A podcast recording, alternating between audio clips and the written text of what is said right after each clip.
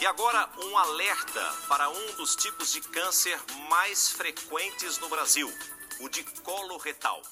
O câncer coloretal é o segundo mais comum entre os brasileiros de ambos os sexos, de acordo com estimativas de 2020 do Instituto Nacional do Câncer, o INCA, perdendo apenas para a neoplasia de próstata e o câncer de mama quando diagnosticado precocemente, apresenta boa perspectiva de tratamento e cura, o que respalda a implementação de estratégias de rastreio. Inclusive, tem sido observada uma redução da taxa de mortalidade por essa neoplasia nas últimas décadas, explicadas, pelo menos em parte, pela implementação desses métodos de rastreio para o câncer coloretal. Isso mesmo, Vandaak. E não só se faz importante a discussão acerca da investigação dessa neoplasia, como também estimular o debate sobre os seus fatores de risco e redução da exposição quando possível. Diante da importância do assunto, convidamos a médica Sara Chaves para o Corrida de hoje. A Sara tem residência em gastroenterologia e endoscopia digestiva pelo Hospital Federal dos Servidores do Estado do Rio de Janeiro. Atualmente, atua como médica diarista da unidade de pronto atendimento do Hospital da Unimed, no Rio, e no serviço de endoscopia da Casa de Saúde Pinheiro Machado. Bem-vinda a mais um Corrida de Leito, Sara.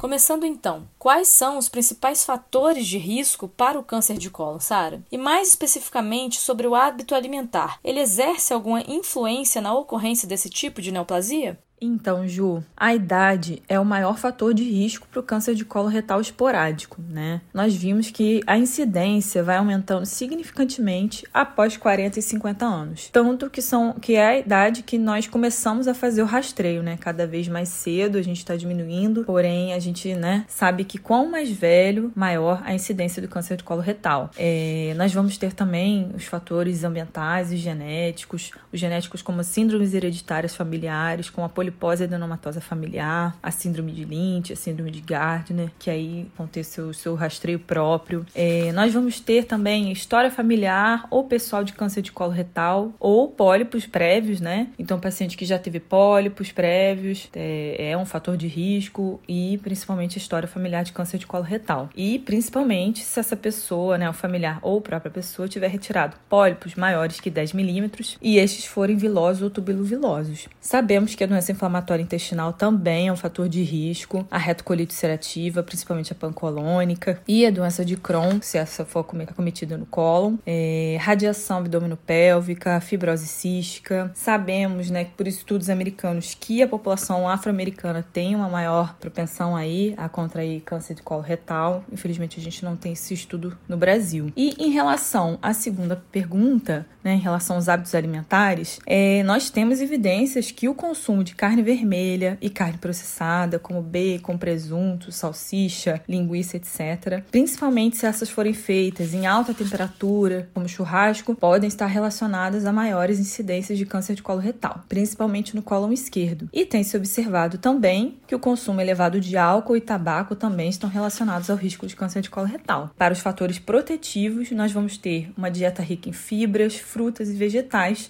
que vão estar aí como fatores protetivos para a gente é, manter esse intestino funcionando bem e proteger. Sara, considerando as principais estratégias de rastreio do câncer coloretal, quais fatores precisaremos analisar para a escolha do exame de rastreio? Vou te dar um exemplo. A colonoscopia, ela deve ser a primeira opção ou o sangue oculto nas fezes é suficiente? Ponjo. Dentre todas as opções de ferramentas para rastreio, a melhor é a colonoscopia, pois ele é um método em que a gente consegue avaliar toda a mucosa do colo e do reto, né, pesquisando pólipos até lesões avançadas. E além dele ser um método diagnóstico, ele também é um método terapêutico. Então, dependendo da lesão que a gente encontrar, a gente já conseguiria retirá-la, evitando ela, assim, a, a lesão virar uma coisa maior. E é um método curativo. Porém, sabemos que nem todos os pacientes poderão fazer a colonoscopia então, o melhor teste de rastreio é aquele em que o paciente irá se comprometer a fazer. Nós sempre precisamos avaliar a idade do paciente. É, nós hoje temos uma idade máxima para fazer o rastreio do câncer coloretal até 85 anos. Alguns guidelines botam 85, alguns 80, outros 75. Claro que sempre vamos avaliar as condições do paciente. Nós vamos ter aquele paciente que de 80 anos que está muito bem, assim como podemos ter um paciente de 70 anos, às vezes até mais, mais novo que tem muitas comorbidades, insuficiência renal, dialítico e não conseguiria passar por um preparo e às vezes até né, um exame com anestesia. É, outro fator que a gente tem que avaliar também é a vontade do paciente de realizar esse exame, porque muitas vezes a gente vai pedir ali no consultório e ele, por medo, não vai fazer e não vai fazer outros métodos de rastreio porque vai fugir de você. As condições socioeconômicas também a gente tem que avaliar, né? Se ele poderia fazer esse exame pelo SUS ou se ele vai conseguir ter condições de pagar, né? A gente sabe que é um exame custoso, que dependendo vai ter o um anestesista, o próprio exame. Se tiver qualquer complicação, o paciente também arcaria com, às vezes, até uma internação hospitalar. Então, a gente sempre tem que avaliar essas coisas. Nesses casos, em pacientes que não vão conseguir fazer a colonoscopia, podemos utilizar outros métodos para rastreio, como sangue oculto das fezes, a retossigmoidoscopia, ou até mesmo os dois juntos. Temos a colografia por tomografia. Então, é sempre bom avaliar né, a estratificação de risco para a realização do exame, com comorbidades, alergias e etc. Sara, as estratégias de rastreio para o câncer coloretal mudam conforme a história familiar ou devido à presença de alguma comorbidade? Então, Vandak, sim. Os pacientes com familiares com história de câncer de colo retal, eles já apresentam um risco aumentado, né, de desenvolver o câncer de colo. Com isso, a recomendação é iniciar o screening mais cedo do que a população sem história familiar, se iniciando aos 40 anos ou 10 anos antes da idade do diagnóstico do familiar, que vier antes. Por exemplo, um paciente de que um familiar desenvolveu câncer com 40 anos, o rastreio dele se iniciaria aos 30, né? Lembrando que são familiares de primeiro grau. E também lembrando que tem aqueles pacientes que têm famílias, né, de, com a síndrome de câncer hereditário, tá? E em relação às comorbidades, é, pacientes com doença inflamatória intestinal e também esses pacientes que têm essas síndromes de câncer hereditário também vão ter um rastreio diferente. Cada um aí vai ter sua recomendação, é um pouquinho mais complexo complexo, mas é, de acordo com a síndrome e com a doença vai ter um rastreio diferente das outras populações. É, nós vamos ter também aqueles pacientes que, que têm história de pólipos prévios, principalmente aqueles que são que retiraram pólipos maiores que 10 milímetros, pólipos vilosos, túbulos vilosos com displasia de alto grau e os pólipos serrilhados também vão ter que fazer, é, vão ter sua recomendação até que a gente vai falar adiante, tá? É, e algumas comorbidades também que podem também ser aí um fator de risco, como eu falei antes, a fibrose cística. Pacientes renais que fazem uso de é, imunossupressor de longa data também é bom ficar, né, fazer essa, esse rastreio num período mais curto do que a população geral.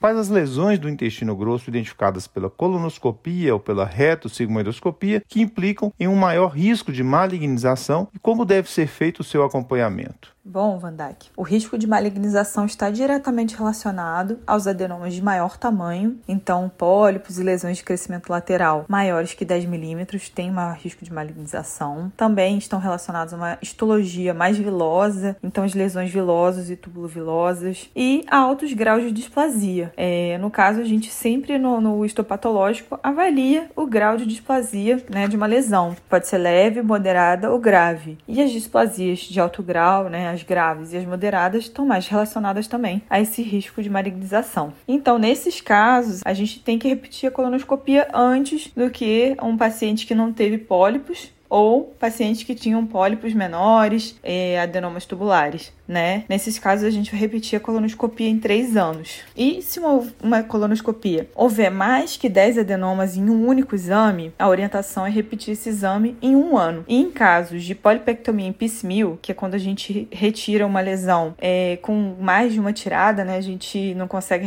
retirar ela inteira, então a gente às vezes tira um pedaço e tira outro pedaço. É, a orientação é que a gente repita essa colonoscopia em seis meses, até para avaliar se ficou alguma lesão remanescente. E para finalizar, você teria algum relato de caso que queira mencionar aqui no programa? Eu tenho dois relatos. É, um se diz a respeito do que eu faço na prática, né? De que geralmente os endoscopistas fazem na prática. Eu relatei anteriormente que em exames que a gente acha mais de 10 pólipos em um único exame, né? A orientação é repetir em um ano. Porém, na prática, praticamente é muito difícil a gente tirar, né? 10 pólipos de uma vez só. Então, geralmente, o que a gente faz, principalmente esses pólipos pólipos forem mais difíceis de serem retirados, pólipos maiores. A gente tira, né, 3, 4, 5, dependendo, e já pede para o paciente retornar em seis meses para a gente repetir essa colonoscopia, retirar o resto dos pólipos até avaliar se haviam novas lesões, né, e algumas lesões que a gente pode ter deixado passar, que às vezes fica um exame muito longo e aí acaba atrapalhando um pouquinho a, né, a visão desse endoscopista que vai estar mais cansado. E um outro relato foi de uma paciente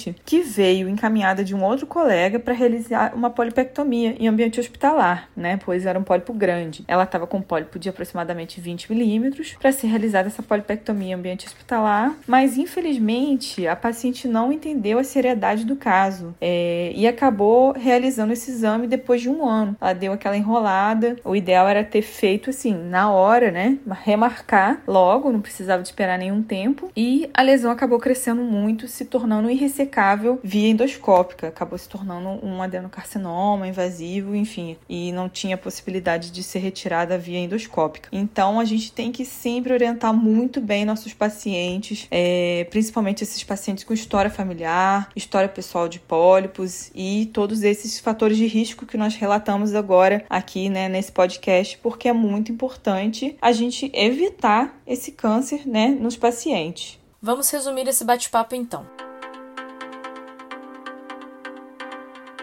O principal fator de risco para o câncer coloretal é o envelhecimento. Outros fatores não modificáveis incluem síndromes hereditárias como polipose adenomatosa familiar, história familiar de câncer coloretal e doenças inflamatórias intestinais. Consumo de carnes vermelhas e processados em geral, como linguiças, presunto, dentre outros, são fatores de exposição que elevam o risco desse câncer, mas que por serem uma exposição podem ser preveníveis. Já fatores de proteção incluem dieta rica em fibras.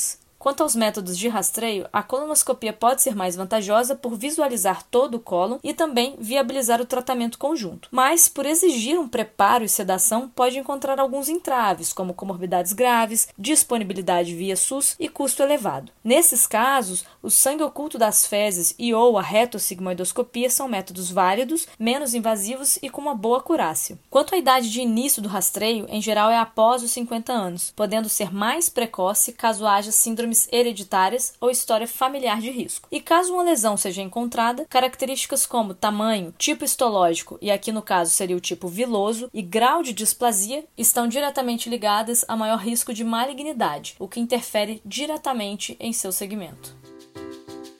Com roteiro e edição de Vandac Nobre e Juliana Vieira e produção de Bernardo Levindo, este foi mais um Corrida de Leito, o podcast da Cura em Lab. Agradecemos e esperamos tê-lo conosco novamente em breve.